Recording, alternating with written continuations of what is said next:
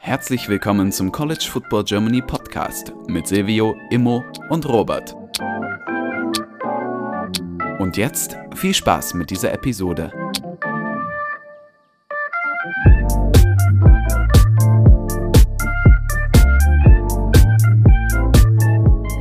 Hallo und herzlich willkommen zurück zu dieser neuen äh, Episode des College Football Germany Podcast. Mit dabei sind heute Silvio. Moin. Immo. Und ich, Robert. Wir äh, haben heute, diese Woche, besser gesagt, ein spezielles Programm für euch. Heute eher kurz und knackig, kurze Reaction zu allen Coaches, Karussell, Wirrungen, die sich die letzten Tage ergeben haben. Und äh, Reaction zu zwei sehr wichtigen Spielen äh, hier für den Podcast. Oder ein sehr wichtiges Spiel für den Podcast, ein anderes sehr wichtiges Spiel und eure Fragen. Und am Samstagvormittag gibt es wieder ein äh, CFB Germany Podcast Espresso, äh, eine kurze Episode, in der wir uns nochmal genauer auf die, äh, auf jeden Fall Power 5 Championship Games äh, beziehen und alles, was dem Thema ähm, Playoffs und Playoff-Rankings zugetraut ist, äh, besprechen wollen. Da gab es nämlich auch viele Fragen und die, keine Angst, werden jetzt diese Woche nicht einfach weggelassen, sondern werden am Freitag, beziehungsweise für euch dann Samstagmorgen zum Frühstück vor äh, den Championship Games ähm, aufbereitet und beantwortet und besprochen. Okay, als erstes starten wir mit den wie gesagt, Wirrungen des äh, Coaches-Karussells hat sich so einiges gedreht. Am Anfang, Sonny Dykes wird wohl zu TCU gehen ähm, was so gut wie äh, ein Done Deal war, würde ich mal so, würde ich mir so einschätzen von dem, was man so auf Social Media mitbekommen hat. Dann eine andere News, die wir gleich besprechen äh, und jetzt doch vielleicht zu Oklahoma weiter die Stelle leer geworden ist. Silvio darf als erstes, wo siehst du da das Pendel gerade hinschwingen? Bei jetzt spezifisch bei Sonny Dykes? Ja. Ähm, also ich glaube, die, die Sache, so wie ich es verstanden habe, ist so, dass äh, TCU den eigentlich am Dienstag, also wenn die Folge, glaube ich, draußen ist, schon, sprich, dann hat sich, ah, nee, nee, kommt die jetzt, oder ich weiß es nicht. Also die kommt am Mittwoch, also ja genau, ja genau, wenn die Folge draußen ist, dann äh, hat sich das Ganze wahrscheinlich, weiß man das schon mehr, aber wir nehmen heute am Montag auf, Montagabend. Und das Gerücht aktuell ist so, dass Sonny Dykes am Dienstag eigentlich vorgestellt werden soll. Jetzt ja aber der Oklahoma Posten frei ist, auf was wir jetzt gleich noch ausgiebig zu sprechen kommen werden. Und wohl Oklahoma sehr, sehr großes Interesse an Sonny Dykes hat und Sonny Dykes hat halt auch gleich großes Interesse ähm, an an Oklahoma. An, wem? an Oklahoma, ja, ist schon. Äh, ich bin gerade ein bisschen durch den Wind.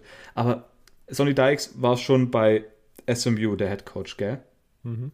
Weil SMU gibt schon bekannt, dass sie den Ersatz schon haben. Sie, die, das SMU hat gerade eben schon mehr oder weniger offiziell bekannt gegeben, durch richtig große Hinweise, dass Reed Lashley, der ehemalige Offensive Coordinator von SMU und jetzt zuletzt Miami Offensive Coordinator, jetzt Head Coach wird bei SMU. Aber nach meinen Berechnungen ist aktuell Sonny Dykes noch immer der Head Coach.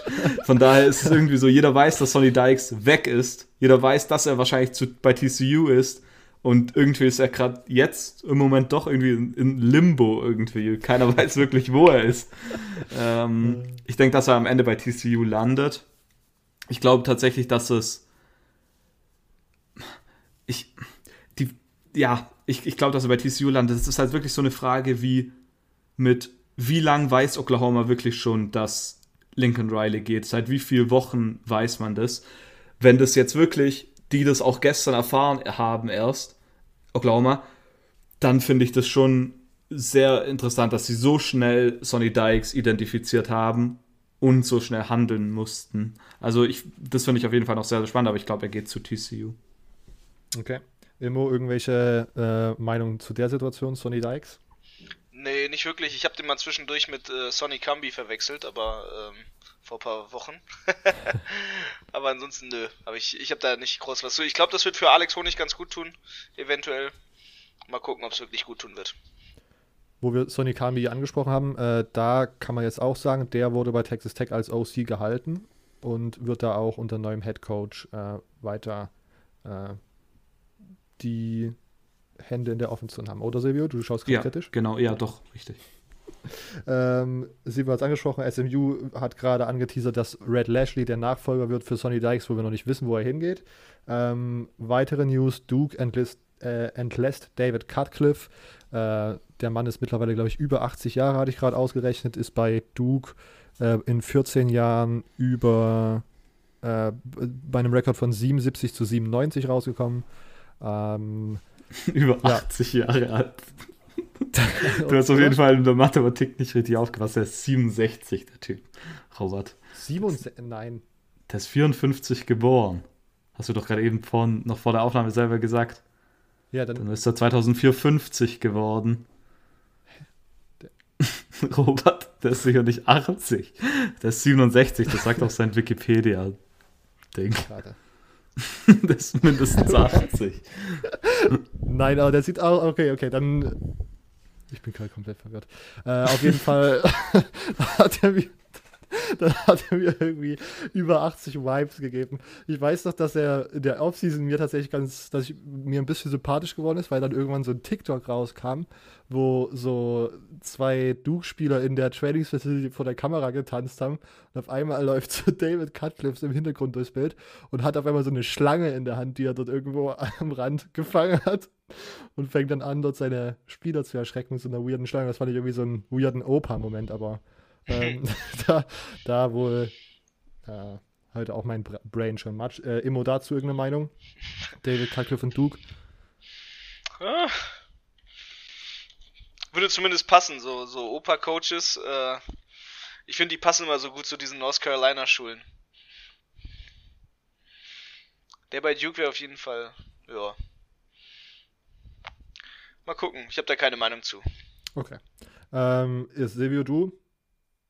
Ähm, ich ich finde, Duke ist in der Hinsicht interessant, dass es ein Power 5 Team ist, offensichtlich ACC, aber ähm, es trotzdem zu den, ich, ich glaube, es ist nicht äh, disrespectful, wenn ich sage, dass es eher zu den kleineren gehört oder zu den äh, niedrigeren. Und ich finde, dann ist es sehr, sehr interessant für äh, Coordinator von Power 5 Schulen und Josh Gatters, den Offensive Coordinator von, von Michigan, finde ich tatsächlich sehr interessant für den Posten. Ich glaube, der kommt aus, äh, aus der Region. Ich glaube, der kommt aus Durham, wenn ich es äh, vor der Episode richtig gesehen habe. Ähm, von daher wäre das wirklich äh, vielleicht jemand, der dafür interessant ist. Also ich erwarte hier, dass ähm, sie eventuell mit einem jüngeren Coordinator von der von irgendeiner Power, Power 5 Schule oder so ähm, kommt. Ich glaube, das wäre ein ziemlich guter Posten als Einstieg. Ja. Guter, guter erster Karriereschritt. Äh, einen guten weiteren Karrierenschritt hat Billy Napier gemacht. Der ist von äh, Louisiana zu Florida gewechselt als Head Coach. Ähm, es war wohl so, dass äh, Scott Strickland, der AD von Florida, den ersten Namen auf seiner Liste nachdem er den mal entlassen hatte, war Billy Napier. Dann ist er nach Louisiana geflogen, irgendwie zwei oder drei Tage nachdem den mal entlassen wurde. Äh, hat mit ihm das Gespräch gemacht und war so überzeugt, dass er direkt gesagt hat: Okay, wollen wir es einfach äh, straight hier äh, abmachen. Ähm, und Billy Napier, der, wie wir die letzten Wochen auch ähm, immer wieder angemerkt haben, äh, schon seit jetzt bestimmt zwei Jahren äh, irgendwie für so einen SEC-Job gedacht war, hat er jetzt lange gewartet und hat sich dann am Ende für Florida entschieden. Äh, ich bin sehr zufrieden am Ende ähm, und bin und hoffe einfach, dass man dieses Recruiting-Ding, diese Recruiting-Lücke, die zwischen Florida und Georgia entstanden ist, irgendwie äh, in Angriff nehmen kann, weil das äh, in meinem Kopf langsam eines der, das vielleicht das größte Problem ist, was Florida gerade hat, dass man nicht auf dem Level recruitet, wie man es eigentlich machen sollte. Ähm, also ich bin sehr zufrieden. Irgendwelche, irgendwelche Anmerkungen dazu, Billy Napier zu Florida? Got the bag. okay. Also ich finde. Äh, Fetter Buyout, oder? Nee. Ich habe die äh, Details noch gar nicht gesehen. Ah, ich glaube nicht, dass der bei Louisiana so einen großen Buyout hat. Hatten sie da nicht irgendwas noch äh, im Voraus gemacht? Mit nee. irgendwelchen Verlängerungen und so bei, bei Louisiana oder verwechsel ich das nee, gerade mit wem? Ich glaube, du verwechselst da was. Ähm, die, die Sache, also ich glaube, ich weiß jetzt nicht, Robert, wer dein Favorit auf den Job war, aber wir haben wirklich, glaube ich, seit zwei Jahren oder so schon fast immer wieder über Billy Napier gesprochen als Kandidaten und, und er wurde wirklich bei jeder Position ernannt und äh, genannt als Kandidaten. Und ich finde, dass es dann tatsächlich vielleicht doch was auch über Florida aussagt, dass er sich jetzt denkt, okay, das ist jetzt so ein großer Job, dass ich wirklich sage, okay, jetzt reicht's, jetzt gehe ich in die SEC. Ähm, ich finde es auf jeden Fall die perfekte Wahl. Ich bin gespannt, ob es am Ende ähm, funktioniert, aber ich glaube tatsächlich, dass es die solidste Wahl ist. Vor allem in der Hinsicht, dass man ihn jetzt noch bekommen hat, weil ich meine, es sind viele andere interessante Jobs offen jetzt. LSU natürlich immer noch, äh, der Oklahoma-Job jetzt auf einmal. Und wer weiß, was danach noch für Jobs aufkommen, dadurch, dass der Oklahoma-Job aufgekommen ist. Aber ich glaube, darauf kommen wir jetzt nachher nochmal zu sprechen. Also ich finde es äh, sehr solider Hire und ähm, ich fand diesen, da gibt es diese, dieser Clip hat sich rumgemacht, wo er nach dem letzten Spiel irgendwie, ich glaube nach dem letzten Spiel war es gesagt, hat er gesagt, scared money, don't make no money. Oder so, irgendwie sowas. Das fand ich so witzig, wie er das gesagt hat. Also ich glaube, äh, ich glaube, das war der, wie du, wie du es gesagt hast, Robert, der Number One Candidate von Florida und dass man den so schnell sichern kann, finde ich äh, sehr wichtig. Und das habe ich auch äh, irgendwo auf Twitter dann gesehen gehabt. Ähm, die Tatsache, dass Louisiana, äh, dass LSU sozusagen keinen Move gemacht hat, wird, äh, glaube ich, in dieser Rivalität, die es ja auch mittlerweile mhm. zwischen LSU und Florida gibt, eine, eine Schule am Ende äh, wahrscheinlich dumm aussehen lassen. Entweder Florida, weil das alles nicht funktioniert, oder LSU, weil sie den offensichtlichen Move äh, nicht gemacht haben. Auch wenn man da natürlich sagen kann, man weiß nicht, ob ähm, ob äh, Billy Napier da irgendwie was abgesagt hat oder wie auch immer der dazu stand, aber ich muss ganz ehrlich sagen, hätte LSU da den, den Bag rüberwachsen lassen, dann hätte ich das nicht, hätte ich nicht sehen können, dass ähm, Billy Napier dann Nein sagt oder so. Aber sehr schön. Äh, ich bin zufrieden. Und jetzt wahrscheinlich die größte News und äh, wahrscheinlich der vor der Oklahoma-Sache äh, die, der zwei, die zweitgrößte, die zweitwichtigste äh, Head-Coaching-Job, der zu besetzen war, nach einer Umfrage, die wir letzte Woche geteilt haben auf Twitter. Ähm, nach LSU. Richtig, nach LSU. das soll einfach klar zu machen. ähm, USC holt sich Oklahomas Lincoln Riley. Wir haben es angeteasert. Äh, sagt in der Press Conference da nach dem äh, Oklahoma State Spiel noch, äh, er wird auf, äh, er nimmt die Frage vorweg, er wird auf jeden Fall nicht äh, der LSU Head Coach. Äh, zwei Tage später wird der Head Coach bei USC oder nicht mal, oder einen Tag später sogar. Ähm, ja. ja, es ist eine interessante Situation, oder Silvio?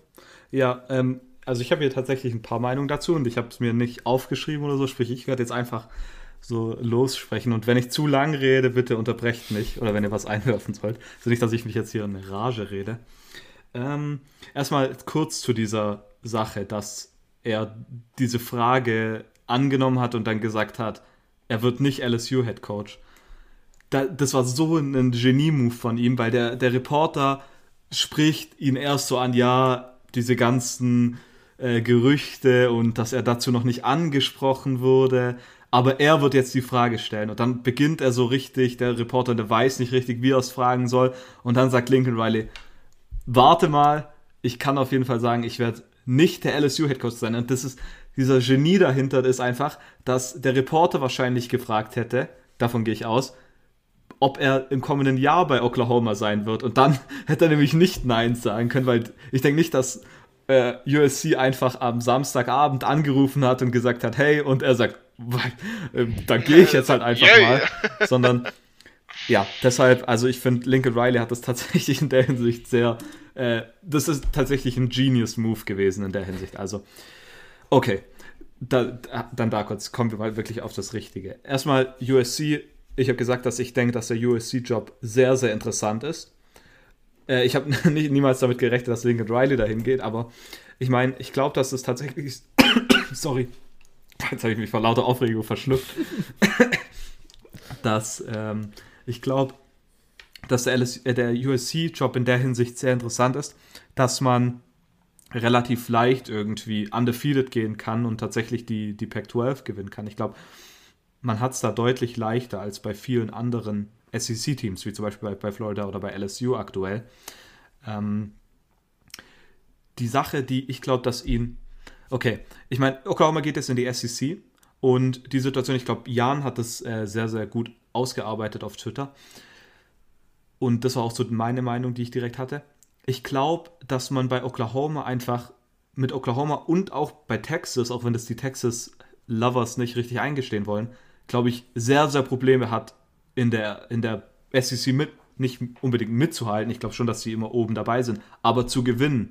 Äh, und ich glaube tatsächlich, dass es da unter Pro dass es da ziemlich schnell zu Problemen innerhalb des eigenen Teams kommen kann, wenn man dann halt irgendwie mal drei Spiele verliert als Oklahoma. Und dann wird die Situation sehr, sehr äh, schwierig, vielleicht auch für Lincoln Riley. Und dann ist die Situation bei USC wahrscheinlich deutlich einfacher und angenehmer. Davon gehe ich jetzt aktuell aus. Vermutlich hat USC auch einen riesigen Haufen Geld geschickt. Also, ich meine, das kommt ja auch noch dazu.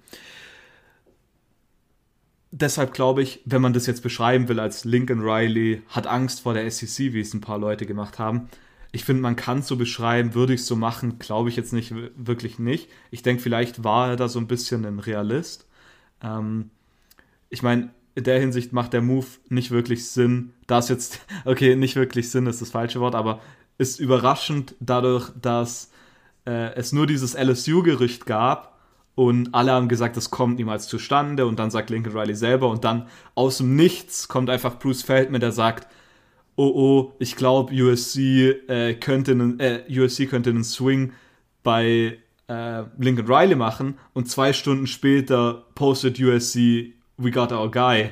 Und ähm, ich glaube, man muss hier tatsächlich Props geben an die USC, an das USC Athletic äh, Department. Born müsste, glaube ich, der AD sein ich denke, ich, ich weiß nicht, ich denke, die Details werden jetzt in den kommenden Stunden, Tagen irgendwie auch immer mehr kommen. Ich frage mich, wann, wann diese Entscheidung getroffen wurde, dass Lincoln Riley gesagt hat, okay, ich gehe zu USC. Weil wir haben gesagt, auch letzte Folge, USC feuert Clay Helton in Woche 2. Das kann man eigentlich nur machen, indem man irgendwie einen Headstart will gegenüber allen anderen Coaches. Und ich, mich würde es wirklich interessieren, ob die gleich zu Beginn sehr, sehr früh bei, ähm, bei Lincoln Riley angeklopft haben und er relativ früh auch zugesagt hat und das jetzt einfach unterm Tisch gehalten wurde die ganze Zeit. Wenn das der Fall sein sollte, dann muss man nochmal mehr Props geben an äh, das ganze USC-Department. Ich denke, dass da nicht viele Leute eingeweiht waren, wenn das wirklich so lang äh, geheim gehalten wurde. Also in der Hinsicht finde ich das auf jeden Fall ähm, sehr, sehr stark und ich glaube, ich würde USC für den Deal auf jeden Fall A geben. Ich denke, Luke Fickle wäre der einzige Kandidat gewesen, bei dem ich noch gedacht hätte, okay, das wäre ziemlich nice oder Matt Campbell, irgendwie sowas. Aber ich glaube, dass ähm, Lincoln Riley wirklich jetzt der richtige Mann für USC ist. Vor allem, das, das Wichtige ist auch, dass er den richtig viel vom Coaching-Staff, von dem, was wir bisher wissen, zu dem Zeitpunkt am Montagabend, äh, wen er alles mitnimmt. Alex Cringe als Defensive Coordinator, den O-Line-Coach, einer der besten O-Line-Coaches im College Football, wenn nicht sogar der beste O-Line-Coach im College Football. Dann die ganzen Recruits von Oklahoma, die jetzt alle direkt decommitten. Die haben so viel Decommits. Ich glaube, der Nummer 2 Quarterback, der zu denen committed war, ist direkt decommitted. Laute Leute, die Erwartung ist, dass Caleb Williams mit großer Wahrscheinlichkeit zu USC transfert, dadurch, dass Caleb Williams eben nicht zu Oklahoma gegangen ist, weil Norman Oklahoma so eine schöne Stadt ist, sondern wirklich nur wegen dem Head Coach gegangen ist.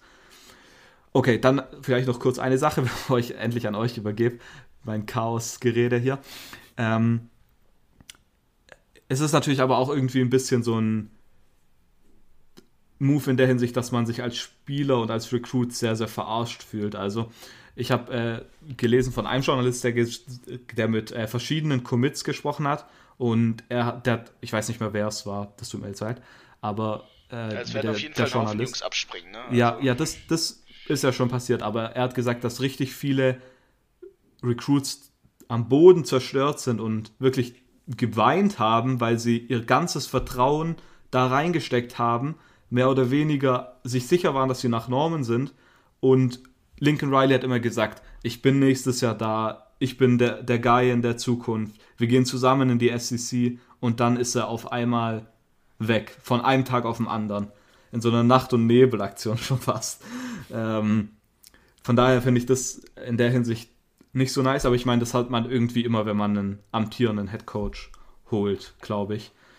Ähm, also ich bin auf jeden Fall sehr, sehr gespannt auf die Pressekonferenz. Die müsste heute passieren am Montag, wenn er vorgestellt wird. Und dann bin ich gespannt, also wenn, wenn ihr die Folge jetzt hört, dann habt ihr wahrscheinlich auf viele Sachen, die ich gerade genannt habe, schon äh, eine Antwort. Ich denke, dass da heute auch bestätigt wird, wann es den ersten Kontakt gab und so.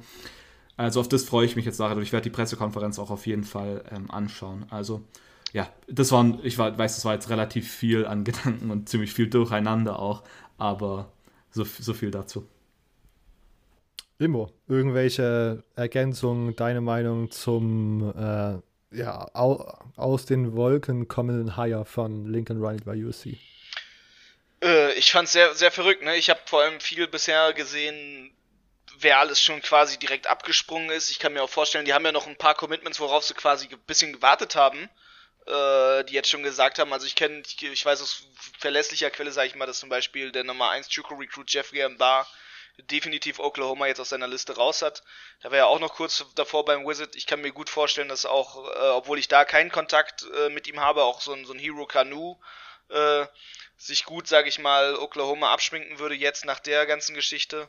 Ähm, ich glaube, auf der anderen Seite für USC wiederum ist das sehr, sehr gut für, für um, um auch die Cali Recruits zu bekommen, weil man ja vor allem auch schon gesehen hat, von bei den kalifornischen Recruits äh, von Oklahoma da einen Trend gesehen hat, hat ne, zu Lincoln Riley. Ich glaube, das, das ist ganz interessant. Ähm, ich bin, ich bin sehr gespannt. Ich finde, ich finde es äh, riesig faszinierende Sache. Ich werde jetzt die nächsten Wochen in den USA sein. Ich bin auch in Kalifornien. Ich bin in Südkalifornien. Ich bin also in der Nähe vom Campus.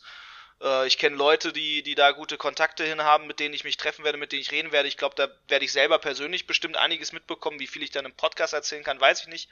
Aber ist natürlich äh, durch und durch interessant, die gesamte Situation. Das ist, das ist in Oklahoma an sich selber da, da drüben, das ist ein riesen Scheiterhaufen da durch die ganze Geschichte. Das äh, tut super weh, das tut auch weh, wenn du dann noch nebenbei eine Niederlage erst hattest gegen Oklahoma State. Jetzt geht dein Headcoach auf einmal weg, obwohl alle ja auf den gebaut haben, der eigentlich sehr geschätzt wird da für seine Arbeit.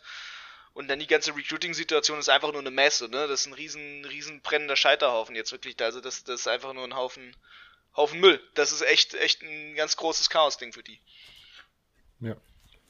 Ähm, ich glaube, meine Two Cents dazu sind, ich finde es nice und interessant, wie UC sozusagen die Situation gesehen hat und das äh, also das es war ja nicht nur wir, die gesagt haben, okay, es, es sieht gerade irgendwie, der, der Coaches Market sieht irgendwie ziemlich eng aus, irgendjemand wird da, äh, keine Ahnung, wird da enttäuscht rausgehen, ähm, was ist denn die beste Option jetzt gerade, vielleicht gibt es gerade gar nicht so nice Optionen. Und dass man bei USC sozusagen einfach die wahrscheinlich am Ende auch finanziellen Mittel hat, einfach zu sagen, okay, wir sehen, welche äh, äh, Coaches verfügbar sind, ist aber uns vollkommen egal, weil wir uns einfach einen Coach holen, der sozusagen auf keinem, nicht wirklich auf irgendeinem Zettel stand, weil er keine Ahnung, also für mich keine Anstalten gemacht hat zu gehen. Und bevor jetzt wieder irgendwelche Message-Sport sozusagen gesagt haben, oh, hier sind so viele Flüge zwischen Norman und Baton Rouge, dass da dieses LSU-Gerücht so hochgekocht ist, aber ich war, also Lincoln Riley hat ja die letzten Jahre so gut einfach performt und dort äh, gecoacht bei Oklahoma, dass er hätte gehen können. Ähm, ich habe gelesen, dass er es vielleicht so gewesen ist, dass er von Anfang an nicht so ein großer Fan war von dem SEC-Move, was ähm, diese dieses Narrativ, was Silvio gerade angesprochen hat, mit er hat Schiss vor der SEC nochmal befeuern kann oder was, was dem vielleicht dann auch also ich würde wahrscheinlich dann auch so zustimmen, dass er einfach keinen Bock hat, in der SEC zu gehen, wenn man sozusagen da weiß, dass der Job dann nicht super sicher ist oder dass da dann permanent schlechte Laune ist, wenn man drei Spiele verliert. Ähm, und dass er dann einfach sich, also man kann es sich auf jeden Fall auch einfacher machen, indem man einfach zu einem Powerhouse in der Pac-12 geht mit der Einstellung, okay, ich bringe meine ganzen, den halben Coaching-Staff, mit der Norman Oklahoma funktioniert hat, ich bringe meine Connections mit, ich bringe meine Attitüde mit und mache einfach dasselbe, nur nochmal auf einer größeren Skala. Und das hört sich jetzt disrespectvoll zu Oklahoma an, aber das soll es gar nicht sein, sondern ähm, ja, was, was ich auch letzte Woche nicht bestreiten wollte, ist, wenn man ähm, USC maximiert, dann ist das eines der äh, besten Spots, die man haben kann im College Football. Ähm, und was ich jetzt aber auch hier direkt nochmal reinwerfen möchte, bevor wir zu den Fragen zu Lincoln Riley und USC kommen, Lincoln Riley, die Person und alle Coaches, die da jetzt von ihm mitgehen, von Oklahoma zu UC, haben auf Lifetime äh, Verbot sich über irgendeinen Transfer zu beschweren, über irgendeinen Spieler, der wegtransfert nach Zusage, über irgendeinen Decommitment, weil äh, sich die Spieler umentschieden haben, weil ähm, und äh, meine Argumentation ist immer, die Spieler sollen machen, äh, das, was das Beste für die Karriere ist. Und deswegen bin ich generell pro ähm, äh, Transfer Portal. Und die Spieler sollen so viele Freiheiten, wie sie haben. Und natürlich haben das dann auch die Coaches. Aber wenn man so einen Move macht und dort wirklich, äh, ja, I, I don't know, so die Spieler, die man die letzten, das letzte Jahr geholt hat, die letzten zwei Jahre geholt hat, die sozusagen jetzt doch bei Oklahoma vermeintlich verpflichtet sind, sozusagen, ähm, die sind jetzt ziemlich äh, gefickt so. Und das ist das Business, aber wenn Lincoln Riley irgendwie nochmal rumjammert, dass irgendein Spieler wegtransfert oder die committet dann. Äh, er hat schön die Schnauze zu halten. Ist der, ist die, ist der Lynchmob, der da auf Social Media entbrennt, auf jeden Fall gerechtfertigt, weil man kann äh, nicht mit so einer Doppelmoral argumentieren. Ich will ihm hier nichts in den Mund legen, natürlich ist noch nicht passiert, aber ich wollte es dir schon mal anmerken. Äh, sollte das passieren, ist es ein absoluter Asi-Move. Ähm, okay, ähm, jetzt zu den Fragen. Ähm, es gab tatsächlich zu diesem Coaches Hire noch ein paar Fragen bzw. Takes. Äh, als erstes Lukas, Lincoln Riley hat Angst vor der SEC. äh, Texas flippt mindestens zwei aktuelle Below-U-Commits und bekommt mindestens einen Transfer von OU. Na, wer hat denn das geschrieben? Hm? Etwa eine, eine, bekannte Person? das hat jemand ge ge ähm, gesagt, dem sein Team gegen Kansas verliert und nicht mal in ein Bowl-Game kommt. Also würde ich mal den Ball flach halten. Äh, könnt ihr euch vorstellen, dass da jetzt so eine Art Tennessee-Situation besteht, wo wir letztes Jahr drüber gesprochen haben, dass da das ganze Team irgendwie auseinandergefallen ist und dass da jetzt diese Situation ja schon so ein bisschen anfängt mit Head Coaches und wichtige Coordinators und jetzt vielleicht die Spieler nachrücken bald, nachrutschen? Ja, also ich, ich weiß jetzt nicht, ob, ob Tennessee wirklich das richtige Beispiel ist. Ich meine, Tennessee war ja mit dem Skandal nochmal ein bisschen anders, glaube ich. Ähm, ich glaube, dass es richtig auseinanderbrechen wird. Ich meine, wie viele Leute jetzt die committed haben direkt und, auf, und auch wiederum auf dem gleichen Weg Richtung USC trenden. Zum Beispiel Malachi Nelson, der Nummer 2 Overall, Nummer 2 Quarterback und Nummer 2 Overall, nur nach äh, Arch Manning müsste es sein äh, für die 2023er Klasse direkt decommitted von Oklahoma, trendet direkt lauter Crystal Balls für USC. Dann äh, haben sie für die 2022er Klasse den äh, Nummer 2 Running Back, Nummer 34 overall. Äh, ist immer noch ein Hard Commit für ähm, Oklahoma. Trend, alle Crystal Balls sind aber Richtung USC, weil er auch bei Matter Day spielt. Ähm, dann Makai, äh, Makai Lemon Nummer 22 Overall, Nummer 2 Athlete für 2023. Ähm, ist immer noch ein Commit für, für, für Oklahoma, trendet aber auch Richtung USC. Also man verliert hier nicht nur den Head Coach, den Coaching-Staff, wahrscheinlich viele der Spieler tatsächlich auch. Ich denke, dass ein paar Spieler wirklich, und oh nicht viele ist vielleicht übertrieben gesagt, ich denke aber tatsächlich, dass ein paar, die jetzt in diesem Jahr True Freshmen waren, wie zum Beispiel Caleb Williams, direkt sagen, okay, ich gehe mit, äh, Transfer direkt zu USC. Also man verliert, glaube ich, Coaches, Spieler, Recruits. Ähm, ja, deshalb, ich glaube, dass das richtig, ich glaube, die nächste Saison kann richtig übel werden und ich hoffe Oklahoma auf jeden Fall, dass sie, bis sie, sie in die SEC wechseln, irgendwie wieder ein bisschen Stabilität, Stabilität haben. Aber ich glaube, Oklahoma war vor Bob Stoops nicht wirklich dafür bekannt, dass sie äh, stabil sind. Also das ist, glaube ich, irgendwie immer noch so ein bisschen Neuland dort, glaube ich. Deshalb bin ich sehr, sehr gespannt, wen äh, Oklahoma als nächsten Head Coach holt. Äh, Immo, siehst du da einen äh, Mass-Exodus an Spielern, die äh, Oklahoma verlassen? Oder hängt das vielleicht sogar auch ein bisschen damit zusammen, wer jetzt der Nachfolger wird? Je schneller sie einen Ich glaube, ich glaub, äh, der Nachfolger. Nachfolger ja. Also, um da direkt reinzukretschen, ich glaube, der Nachfolger ist entscheidend. Das ist jetzt super entscheidend, wer, wer das werden wird. Weil wenn es irgendein, irgendein, sag ich mal, Anti-Player-Coach kommt, weißt du, irgendein so ein, so ein Alumni-Pleaser oder so, äh, ist, ist, ich weiß nicht, ob das, das dann gut endet, ne? Weil die, ähm, ja, wird man mal gucken müssen, wer da, wer da sich da abhaut. Da, werden, der, der, muss viele Durchhalteparolen direkt von Anfang, sage ich mal, rausbrettern, äh, um da irgendwie, irgendwie die Basis an, an Leuten zu halten. Dann gibt es bestimmt die, die ein oder anderen, die auf jeden Fall ihrem Headcoach folgen wollen. Äh, ob er es zulässt oder nicht, ist eine andere Frage. Aber äh, da, da wird zumindest, es, es wird ein kleiner Ruck mindestens kommen. Mindestens ein kleiner Ruck. Äh, ich sehe auf jeden Fall vier, fünf Spieler im Transferportal. Äh, und das schon in den nächsten Wochen. Also ich glaube, im Januar werden wir anfangen. Da werden wir bestimmt vier, fünf Spieler haben von Oklahoma, die auf jeden Fall weggehen werden. Ähm, mal schauen, mal schauen. Also Spencer Rattler oder, oder äh, Caleb geht ja eh. Kommt drauf an, vielleicht geht ja auch Caleb auf einmal nach, nach USC und Spencer bleibt. Ne? Who knows, who knows. Mal gucken. Finde ich gut, dass du es schon angesprochen hast. Ähm, nächster Take hier von äh, Oklahoma-Fan Luca. Spencer Rattler geht doch nicht ins Transferportal, nachdem Caleb, Caleb Williams auch zu USC geht. Ist ja, obwohl, nee, ist gar nicht ein Kelly Boy, ne? Er ist doch der, von, der, von der East Coast sogar. Caleb, Caleb Williams? Williams? Oder, oder verwechsel ich ihn? Ich glaube, Caleb Gut, Williams. Caleb Williams ist, war bei Gonzaga College in Washington. Ja, genau, DC. kommt von der East Coast. Also, ja. Silvio, wen siehst du transfern von den beiden? Äh, auf jeden Fall Caleb Williams. Auf jeden Fall Caleb Williams. Wenn es einer von den beiden ist, dann wird Caleb Williams transfern. Für Spencer Rattler macht es nicht wirklich Sinn. Ich meine, ähm, ein Jahr und er war unter Lincoln Riley jetzt nicht mal mehr der Guy. Also das wird für mich überhaupt keinen Sinn machen. Äh, deshalb Caleb Williams, der hat jetzt dann noch zwei Jahre Eligibility. Von daher, ja, ich bin mir auch relativ sicher, dass Caleb Williams transfert. Okay. Ähm, vielleicht auch direkt hier reingeworfen, Bedlam Series ähm, dieses Wochenende 33 zu 37 für Oklahoma State ausgegangen mit einem ähm, starken, mit einer starken Defensive Leistung, vor allen Dingen in der zweiten Halbzeit von Oklahoma State und einem wichtigen Stop, Game, Game-Ending Sack von einem Freshman. Ähm, krankes Spiel auf jeden Fall und wir bleiben noch kurz bei dem Thema. Ähm, Oklahoma hat es in doppelter Hinsicht schwer erwischt dieses Wochenende. Wird USC 2022 wieder ein Powerhouse? Diese Frage kam von M. Protte.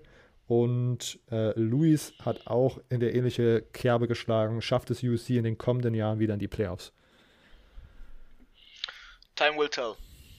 Ich glaube, das muss man immer bei sowas, bei sowas einfach reinwerfen. Na gut. Weil, weil oh. bei jeder Uni ist das, ist das Umfeld natürlich anders. Das ist so diese typische äh, Anwaltantwort, ne? Es kommt drauf an. Ja.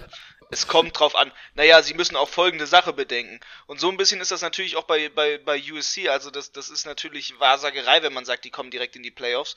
Man muss mal schauen, was, was Lincoln Riley dann auch wirklich machen kann in diesen, in diesen ganzen California Hotbed. Ob er auch die In-State Recruits pullen kann, ob er an Martha Day, Bosco und sowas da rankommt an die Jungs und auch die überzeugt, okay, bleib doch mal in der Heimat, bleib in Kalifornien. Ähm, ich glaube, da, das, ist, das ist der große Punkt und, und er wird sich da auch erstmal ein, zwei Jahre bestimmt brauchen, um sich sein Team um sich drumherum aufzubauen. Also nur weil da ein Prue, Prue McCoy rumläuft, äh, heißt das nicht, dass die automatisch direkt ein Playoff-Contender sind.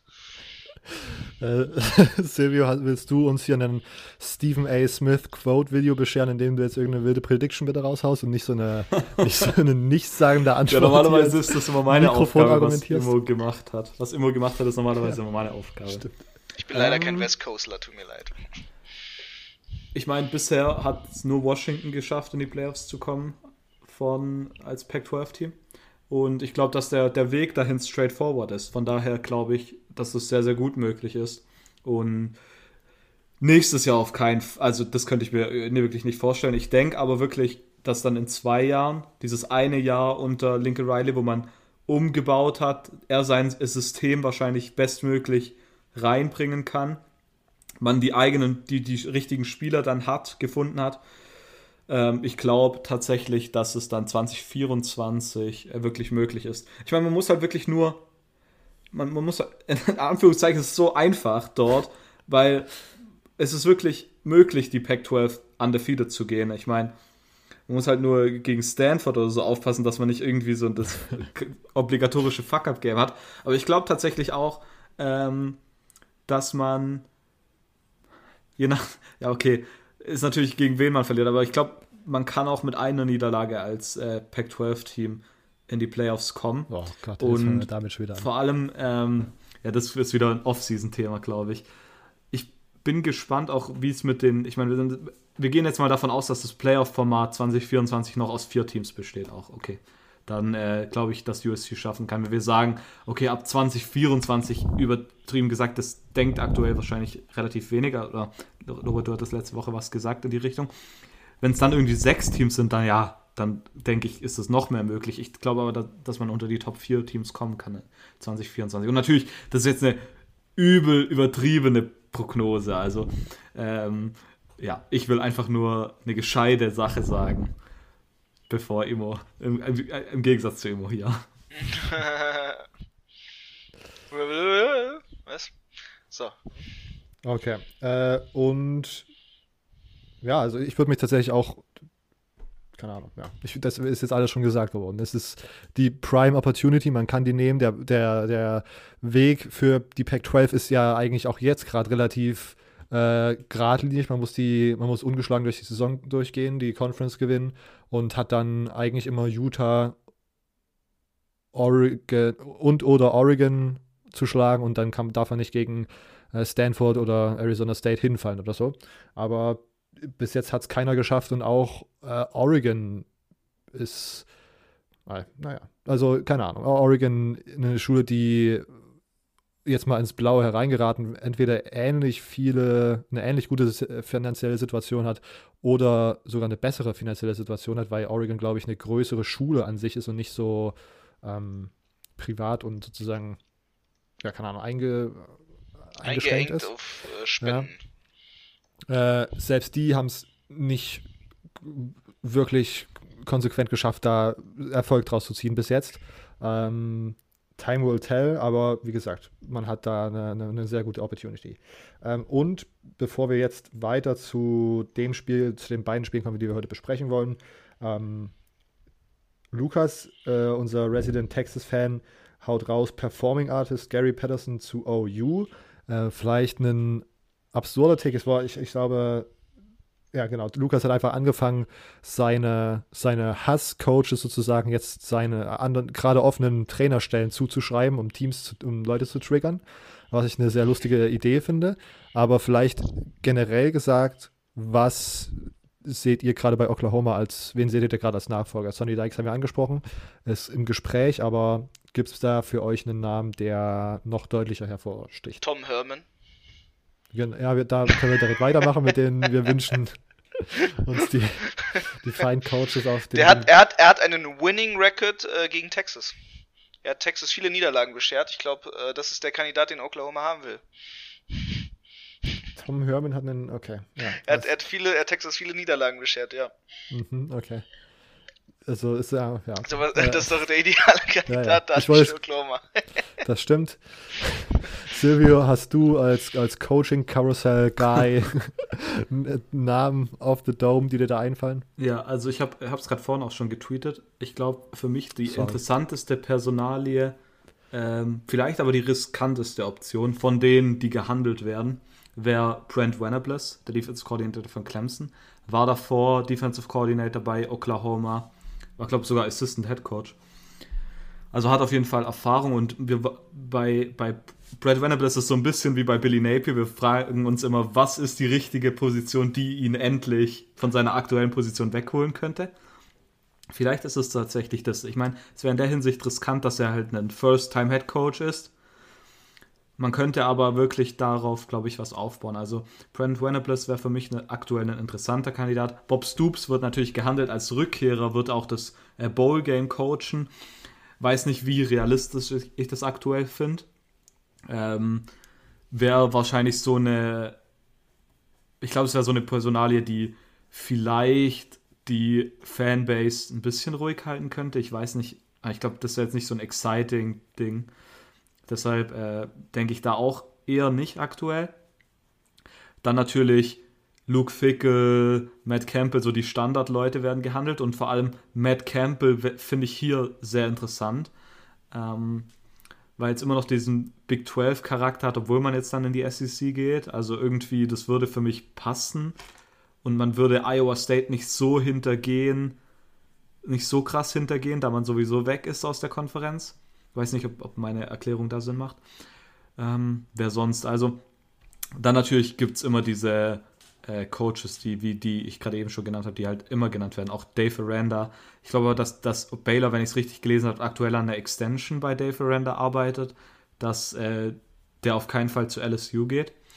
Und äh, dann finde ich eine Option ziemlich interessant, und das hatte ich, bevor wir die Episode aufgenommen haben, kurz ähm, ja so ein bisschen geteasert.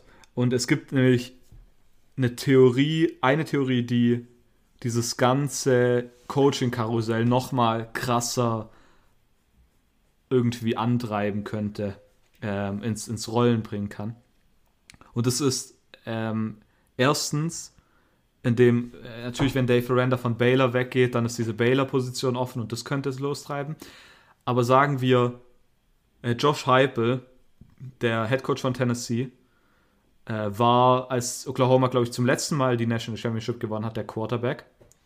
Ich glaube, wenn Josh Heupel ein Kandidat sein könnte, wäre interessant. Weiß nicht, ob der jetzt gehen will, wo Tennessee gerade so in seinem ersten Jahr direkt beginnt, nach oben zu trenden. Das wäre interessant. Und dann natürlich, dann wäre Tennessee frei. Bill O'Brien wäre dann vielleicht jemand von Alabama, der dort könnte. Wenn Baylor offen ist, wer könnte da? Ähm, Jim Leonard war einer, den ich gelesen habe, der Defensive Coordinator von Wisconsin. Äh, dann, dann gibt es ja immer noch dieses Gerücht, dass äh, Lane Kiffin angeblich zu Miami unbedingt will, was ich auch so absurd finde, dass der Ole Miss verlässt. Da wäre Ole Miss offen. Ähm, also ich glaube, dass dieses Coaching-Karussell tatsächlich eventuell durch, auch durch, angeregt durch die Oklahoma-Position nochmal mehr angekurbelt wird. Also ich glaube, was, was Coaches angeht, haben wir dieses Jahr so krass. Also für mich ist das hier so ein bisschen wie so ein feuchter Traum schon fast. und sonst, ich weiß, also ich, Mark Stoops wird ab und zu genannt, der, der, der Bruder von Bob Stoops, der bei Kentucky Head Coach ist, finde ich passt null dahin. Also ähm, das wird für mich aktuell keinen Sinn machen. Also wie gesagt, für mich aktuell dürfte ich wählen, würde ich wahrscheinlich die riskante Option gehen und Brent Venables holen. Ähm, ja, ich bin auf jeden Fall noch gespannter, wie schnell man jetzt holt. Wenn Sonny, wenn Sonny Dyke ist, dann ist er heute Abend wahrscheinlich noch da, was äh, absurd wäre. Ähm, und ja, ich bin auf jeden Fall sehr, sehr gespannt. Äh, ich finde die Bob Stoops-Variante tatsächlich irgendwie. Das ist so eine, ist irgendwie so eine ganz weirde Situation, weil doch letztes Jahr auch die Situation war, dass ich glaube, Lincoln Riley wegen Covid-Protokolls nicht coachen konnte und dann kurzzeitig Bob Stoops reingeholt wurde, der irgendwie für ein Spiel dann irgendwie da war. Und das ist so, das ist irgendwie, ich der, der ist retired und das ist einfach so ein alter Mann, der so in der Nähe von Oklahoma rumhängt und immer wenn so, oh scheiße Leute, äh, Lincoln kann gerade nicht. Dann, das läuft schon wieder nicht. Und dann wird zack, Bob schnell reingewunken wieder. Ähm, endlich, endlich kann ich mal eine Formel 1 Reference hier bringen. Das bitte. ist der Nico Hülkenberg. der Nico Hülkenberg der Oklahoma Sooners. Ähm, ja, aber du hast recht, auf jeden Fall. Und keine Ahnung, deswegen könnte ich mir das auch vorstellen, dass das so eine richtig Annex, also das wäre für wirklich underwhelming so ein bisschen. Ähm, aber vielleicht in meinem Kopf gerade irgendwie sehr naheliegend und sonst, ja. Ich bin tatsächlich noch sehr, sehr gespannt, was mit, äh, mit Lane passiert. Da, äh, das, das, fühlt sich jetzt auch gerade nicht so an, als ob der noch super lange bei Ole Miss bleibt, weil diese ganzen Gerüchte doch schon wieder sehr, ich weiß nicht, oder die, ja. oder er will jetzt auch gerade wieder eine, eine krass teure Verlänger äh, Verlängerung raushandeln und da will irgendwie, keine Ahnung, Sachen ich mein, damit er da mehr Leverage hat. Ich meine, Lane Kiffin ist halt dafür bekannt, dass er die Teams immer hin und her springt. Ich meine, das hat sein, seinen ganzen Ruf hat das eine Zeit lang zerstört, dass er nach einem Jahr bei Tennessee direkt wieder gegangen ist. Ja. Weil es halt, halt und jetzt ist, ja, und jetzt ist es irgendwie so ein bisschen normaler geworden oder akzept, man akzeptiert das mehr. Naja. Man, man hat gelernt, damit umzugehen. Das ist einfach, ja. dass er immer Chaos bringt, egal, egal ob du es willst oder nicht. Er Aber kommt einfach damit um die Ecke. Vielleicht hat sich auch die Situation einfach äh, geändert, dass es mittlerweile er mehr Coaches gibt, die. Nein, nein, dass sich die Landschaft in, in dem Sinn gewandelt hat, dass es sozusagen mehr Coaches gibt, die da äh, den Bag chasen und nicht für 20 Jahre irgendwas aufbauen und sich eine Statue errichten lassen vor dem Stadion und während sie selbst noch coachen oder so. Um, ähm, if you know, you know. Okay, ähm, das war's zu Oklahoma USC soweit. Wir kommen zu dem Spiel, weswegen Immo gesagt hat, wir müssen heute Montag aufnehmen, weil morgen fliege ich los, aber ich will hier noch mein, ich will hier noch mein, mein grinsendes Gesicht in die Kamera halten, mein Lächeln ins Mikrofon schreien. Ähm, Michigan, Ohio State, Immo, the game. Oh, es, es war so gut, es war so ein fucking gutes Wochenende. Äh, ich muss erstmal mit, mein, mit meinem persönlichen Sieg nämlich beginnen. Äh, ich habe ja mit der Nordrhein-Westfalen U16-Auswahl gegen Baden-Württemberg U16-Auswahl äh, gecoacht. Ich habe ja nur gecoacht, ich habe ja nicht gespielt. Und wir haben gewonnen. Wir haben gewonnen, das war, das war geil, 20-0. Ähm, Warte, warte, und dann, Es- Immer warte ganz Ja. kurz, es wäre so lustig, wenn es gerade rauskommt, dass wir die ganze Zeit mit so einem 14-Jährigen aufnehmen. Immer spielt für U16. Wait, what? ich bin nur 16 Football, ich habe mich rasiert Klar. und dann durfte ich mitmachen, Class of 2026. weil mein, weil mein Gesicht noch so dünn ist. Habe ich O-Line gespielt, weil ich ein bisschen zugenommen habe die Jahre. Oh, das wäre, ey, ich, ich, ich hätte richtig Spaß gehabt, hätte ich jetzt gegen 16-Jährige am Wochenende spielen dürfen. Das wäre einfach nur asozial.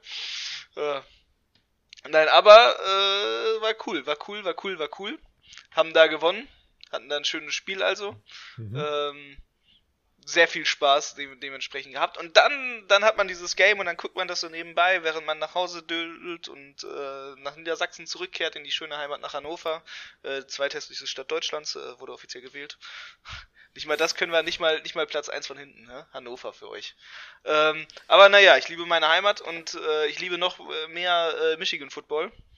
Obwohl, ne, ich mag Hannover auch schon sehr. Naja, auf jeden Fall, äh, um zu Michigan Football zurückzukehren, dann ist man auf dem Heimweg und hat dieses, hat dieses wirklich, erstmal muss ich ja sagen, grandiose Footballspiel, ne? Das, das muss man wirklich äh, äh, sagen. Das war, das war Unterhaltung für jeden, egal auf welcher Seite man steht. Das war, das war äh, die gesamte, sag ich mal, erste Halbzeit war das ja, war das ja stark. Ähm, um das, um das mal vorwegzunehmen und dann äh, wenn, wenn man es aus einer neutralen, nicht Michigan-Fan-Brille betrachtet, ähm, dann, da muss man sagen, halt irgendwann so zum Ende des Spiels hat Ohio State irgendwann aufgegeben, beziehungsweise Michigan hat irgendwann einfach ja, angefangen stärker zu spielen von der Defense und äh, eine, eine wirklich grandiose Defense-Leistung aufs ganze Feld gelegt. Ähm, das muss man ja einfach mal wirklich so lassen. Also das, das war Aiden Hutchinson hat die Defense getragen, äh, man hat Uyabo dabei gehabt und das war einfach eine, eine wunder, wundersam starke Leistung und dann natürlich diese, dieses grandiose Laufspiel, was da Hessen Haskins vorbereitet hat, ne, ich wurde ja schon gefragt, äh, what up mit Blake Corum, aber der ist halt ein bisschen angeschlagen, aber ich glaube, hätte der nicht die Leistung gebracht, die er in den letzten Wochen gebracht hätte, äh, dann würde Haskins nicht so performen wie jetzt, weil du hast als Spieler auch irgendwo so ein Feuer, wenn die ganze Zeit jemand dir deine Playing Time wegnimmt und du dich beweisen musst, warum du eigentlich in deinem Senior Year der Guy für die NFL bist. Und das hat Haskins in diesem Spiel gemacht, so, weil der musste irgendwann beweisen, oh shit, so, der, der junge, frische Spieler hier, der, der klaut mir all meine Time und der, der nimmt mir hier alles, alles weg, so nach dem Motto. Jetzt muss ich mal ballen und nur deswegen hat Haskins auch mal endlich Gas gegeben und mal wieder endlich seit, seit Jahren eigentlich dann erst angefangen wieder zu zeigen, was in ihm steckt. Weil der war ja schon mal, der war ja schon mal Top of the Game in, in 2019. Dann ist er ein bisschen abgesackt, äh, sage ich mal, in der, in der Corona-Season. Und jetzt hat der, hat er sich dann erst von Blake Corum ein bisschen den Platz wegschnappen lassen und dann jetzt, jetzt als sein Moment zum Scheinen da war, da hat er dann nochmal losgelegt. Und äh, so, ich glaube, ohne Blake Corum hätte es nicht so eine gute Performance gegeben, aber ich glaube auch genauso wie ohne Haskins würde es nicht so eine gute Blake Corum Performance geben, weil du einfach dann so ein Running Back Room hast, ähm, ja, der, der, sich, der sich gegenseitig natürlich aufschaukelt und man muss dann, dann natürlich an der Stelle auch super viel Credit an den Running Back Coach geben. Ich glaube, äh, dass, dass man da auch einen Michigan Man, sage ich mal, geholt hat. Ähm, am Anfang der Saison. Das hat nochmal da zusätzlich geholfen. Also ich glaube, äh, das Running Game hat es einfach getragen und äh, man hat einfach mal auch das Running Game vernünftig gespielt und nicht äh, ja immer nur immer nur same shit all time. Also Naja, Ähm, von ja. großer Kreativität hat dann auch das Laufspiel jetzt nicht äh, gezeugt. Es war jetzt nicht so, als ob man. ja, aber aber, ja, da, aber- das ist das Schöne an Laufspiel. Ich bin ja, äh, wenn, wenn ich Offense coache, coache ich ja auch keinen Air Raid und all den fancy Shit. Äh, abgesehen davon, dass ich meistens auch sowieso, wenn ich mal coache, dann oft Running Backs coache, obwohl ich eigentlich mal äh, die B gespielt habe. Ähm, da läuft man, wenn, wenn man einfach simpel läuft, aber die O-Line auch so gut die Blocks executed und man auch teilweise Fullbacks und sowas da reinsteckt, dann ist einfach Laufspiel effizient. Das ist langweilig, das ist, das ist nicht fancy, das, das, im Fernsehen ist das echt teilweise anstrengend zu gucken, weil du super viele Unterbrechungen hast, weil nach jedem, jedem Tackle geht's dann teilweise down, dann läuft er out of bounds, dann hast du die Uhr angehalten und so, das ist halt so typisch, typisches Running Back Play. Aber es funktioniert, das, das ist super effizient und das hat man einfach gemacht und das, das hat, das hat, äh, dieses Jahr bei Michigan dadurch erst so grandios funktioniert und dadurch, dadurch funktionieren sie super. Und dann wirfst du mal einen Pass, wann es klappen soll. Und dann ist gut. Na klar, McNamara hat jetzt eine Interception geworfen im Spiel, aber äh, vergessen wir das mal. War ja trotzdem alles effizient. Und äh, dann gewinnt man so ein Spiel und dann hat habe ich auch endlich mal seit einen Happy Tag und Michigans Fans auf der ganzen Welt haben einen Happy Tag und man hat endlich dieses fucking Spiel gewonnen. Das ist das, was ich schon seit Jahren sage. Äh, man muss einfach nur dieses scheiß Spiel gewinnen, die Saison ist egal. Mhm. Und jetzt hat man es gewonnen und jetzt können sie auch Rabock verlängern. Äh, geile Sau, hat er es gemacht. Geil, finde ich cool. Äh, bin ganz großer Fan. Ich habe sogar ja. zwei Fotos mit ihm auf Instagram. Ja, man muss ja gar nicht verlängern, weil man schon schlau genug war und letzte Saison verlängert hat. Der, der Weitblick hat da. Hat antizipiert. Ja. Genau. Jetzt kann man nochmal verlängern. War, war super. Können sie noch gleich ein extra Jahr ranpacken. Ja, macht den wieder, macht den. Jetzt gewinnt man wieder, wieder übel jetzt, jetzt, gewinnt man wieder zehn Jahre lang nicht erstmal. Man hat jetzt erstmal gewonnen und jetzt nächstes Jahr gewinnt man auch. Ohio äh, State ist äh, nach so einer Niederlage definitiv auf dem Absteigen. Hast Vielleicht auch doch nochmal kurz zu ein, äh, ein zum, zum, zum einen, mir fällt das Wort gerade nicht ein, äh, auf Twitter gab es einen sehr lustigen Kommentar, deswegen hat Immo gerade aus, ausgeholt und nochmal über Black Corin geredet. Dennis, Was? Ach so, das habe ich noch gar nicht gelesen. Hust und ich fast schon ange, Anfang äh, versucht gestern zu antworten. habe ich gedacht, ich antworte jetzt nicht, ich warte bis zur Aufnahme zu antworten. Freund des Programms hat unter dem Podcast-Account Tweet, wo äh, über das Michigan-Ergebnis informiert wurde, geschrieben, freue mich schon auf Immos Lobgesang auf Hassan äh, Blake Corum.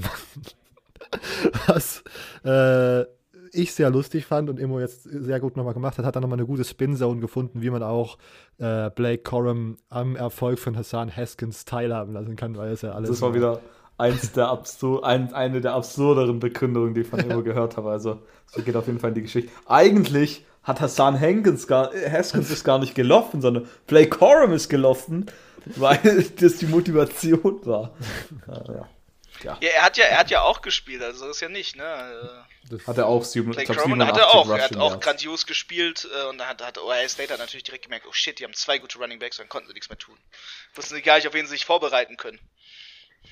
Ja, ich glaube, ich fand es tatsächlich sehr, sehr überraschend, dass man halt upfront Ohio State so dominieren konnte, weil die doch in den letzten äh, Wochen auch sehr, sehr dominant gespielt haben und dass man das war sehr überraschend. Smash Mouth Football sozusagen einfach diesen, diesen Gameplan so exekutieren konnte, war überraschend für mich. Und dass man defensiv dann, äh, ich weiß nicht, also dann, ja, Aiden Hutchinson wieder mit einem Monsterspiel. Ich glaube, hat er jetzt die meisten äh, Sacks in Michigan History? Irgend so ein, irgend so ein äh, Rekord wurde auf jeden Fall gebrochen mit 13. Äh, oder naja, keine I don't know. Ich bin heute, ich, ich werfe heute einfach Sachen in den Raum, die nicht stimmen. 80 Jahre David Cutcliffe. Ähm, äh, Silvio, du darfst gern Michigan, Ohio State abrunden. Ähm, ja, ich glaube, wurde fast alles gesagt. Ich glaube, am Ende war es verdient. Ähm, ich finde es tatsächlich interessant. Ich meine, jetzt gebe ich mal den Michigan Guys mal das eine, den einen Erfolg, aber wie sich manche von den Fans online aufgeführt haben, als hätten die gerade zum zehnten, zehnten Mal in zehn Jahren gewonnen. Also klar, diese also, Frustration mehr kann ich gar nicht mehr vorstellen. Das ist der ähm, persönliche Super Bowl aller Michigan-Fans, möchte ich mal an der Stelle sagen. Ich bin jetzt gespannt. Äh, Robert und ich werden dann wahrscheinlich am, in der Samstag-Folge darüber reden. Ähm, dass über was, äh, was wollte ich denn jetzt sagen? Achso, wie, ähm, wie das Spiel gegen Iowa aussieht. So. Äh, jetzt im Big Ten Championship Game. Weil wenn man da gewinnt, dann sieht, steht man wahrscheinlich primed für eine Playoff-Teilnahme und das, das finde ich dann schon super wild absurd. Ähm, dann muss immer vielleicht noch von der West Coast an die an die East Coast oder so, je nachdem, wo das Halbfinale ist. Äh, ja, das, das ist ja erst im nächsten Jahr, glaube ich, ne? Also. Äh... Ja, das ist am 1., glaube ich, oder? Puh, am 1.1. Dann fliege ich ja im Januar doch vielleicht früher in die USA. Kommt drauf an, ob sie im Finale sind. dann musst du aber dann den ich, Bag Dann bin ich wahrscheinlich liefern. wieder auf der AFCA Convention und dann äh, mal gucken. Meistens hat es ja Tradition, dass dann der Winning Head Coach mit dem Pokal nochmal auf die Convention kommt. Mal schauen, was passieren wird. Ja, also wird Jim Harbour nicht mit der Trophäe auf die, auf die Convention kommen. Aber das dritte ja, Selfie wird nicht passieren. Ja, mehr habe ich nicht. Nein, wenn sie in die Playoffs kommen, dann gewinnen sie natürlich. Hm, okay. Tough one. fangen wir an, hier solche Predictions rauszuhauen. Ähm, aber Time will ja tell, wie immer zu sagen, ja, wie immer genau. zu sagen will. Ich habe gesagt, wenn, ne? Ja, klar. äh, weiteres äh, großes Rivalry-Game, was stattgefunden hat dieses Wochenende, was äh, sehr entertaining war, Alabama Auburn. Silvio, du darfst den Anfang machen. Ja, wir sind jetzt schon äh, relativ über unserem Zeit-Ding Zeit, äh, drüber.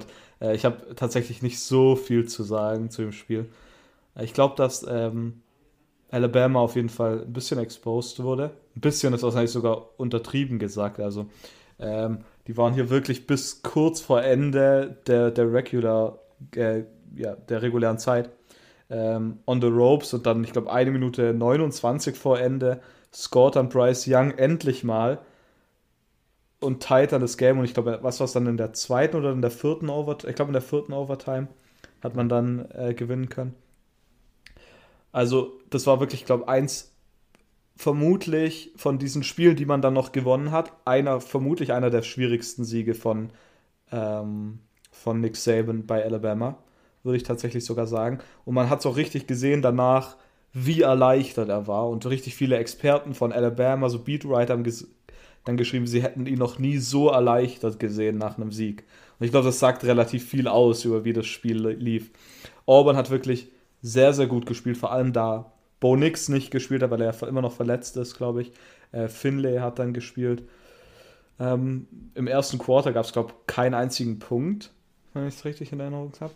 Ähm, also Auburn hat hier richtig stark mitgehalten und Alabama hat gestruggelt. Und ich glaube, äh, natürlich, man könnte jetzt rein interpretieren, okay, jetzt Alabama hat dieses Blut geleckt und jetzt drehen sie gegen Georgia durch.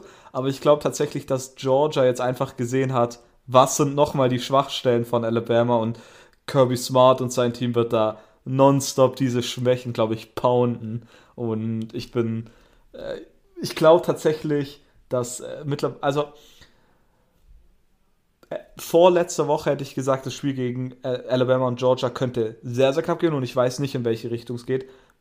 Nach dem Spiel bin ich jetzt ein bisschen beruhigt und ich glaube tatsächlich, dass Georgia hier gewinnt. Ähm, auf jeden Fall, das wäre jetzt hier meine vorgelegte Prediction, bevor dann wir am Freitag bzw. am Samstag wirklich picken. Ähm, ja, ich glaube, äh, ich dass Alabama so ein bisschen exposed wurde. Ja, dem würde ich mich so anschließen. Ähm, die O-Line hat wirklich nicht, sah wirklich lange Zeit nicht so super aus. Bryce Young hat am Ende dann ganz gutes Spiel gehabt, hat jetzt auch in den Heisman-Rankings, glaube ich, ähm, die, die Lead übernommen. Das war die Headline, die ich mit aufgenommen habe. Ähm, aber ich hätte jetzt vor der Woche gedacht, dass Georgia das Spiel ganz gut gewinnen kann und jetzt war das für mich auch nochmal eher so ein Ediz dazu, zu sagen, okay, das könnte recht deutlich werden sogar. Ähm, und ja, Alabama, weiß nicht, es waren die letzten beiden Wochen ja, glaube ich, auch schon so, oder? Wir haben äh, gesehen, dass Alabama irgendwie nie so richtig den Sack zumachen kann gegen Arkansas. Da ist Arkansas lange irgendwie äh, mit, mitgehalten, obwohl man dachte, okay, das ist, man kann jetzt hier eigentlich den Sack zumachen, aber es passiert irgendwie dieses Jahr nicht bei, äh, bei Alabama. Ähm, und ja, Nick Saban hat auch mal solche Jahre, aber wie gesagt, mal schauen, wie sich das auf die Playoffs auswirkt und wie das Ranking diese Woche aussieht. Dazu äh, kommen wir dann am Samstag Vormittag für euch. Ähm, wir rappen diese Episode hier tatsächlich erstmal so ab. Ähm, oder habt ihr noch irgendwelche Ergänzungen, Jungs? Rapid. Ähm, wie gesagt, ihr könnt uns gerne folgen. CFB Germany Podcast auf Instagram, at CFB Germany Pod auf Twitter. Da könnt ihr uns immer auch Fragen stellen, jetzt nochmal nach den Championship Games, damit wir nächste Woche ordentlich was zu besprechen haben, weil dann ja nur noch äh, das Army-Navy-Game ist. Uh, und sonst könnt ihr auf unserer Website vorbeischauen, cfbgermanypodcast.home.blog, die ist bei den Social Media Accounts auch nochmal verlinkt, wie ihr uns unterstützen könnt. Ähm, und dann äh, als einzige Info, wie angekündigt, diese Woche zwei Episoden. Am Samstagvormittag gibt es den CFB Germany Podcast Espresso. Also früh zum Frühstück ist da eine Episode, die, wenn alles gut läuft, unter einer Stunde lang ist, online, in dem wir über alles, was Playoffs angeht, sprechen. Äh, das sind dann sozusagen eure Fragen drin, die ihr geschickt habt und die Playoff-Themen beinhalteten. Ähm, und wir sprechen über die Power 5 Championship Games, die wir dann etwas genauer previewen wollen. Okay, ähm, damit verabschieden wir uns und ihr hört uns dann Samstag wieder. Bis dahin. Ciao.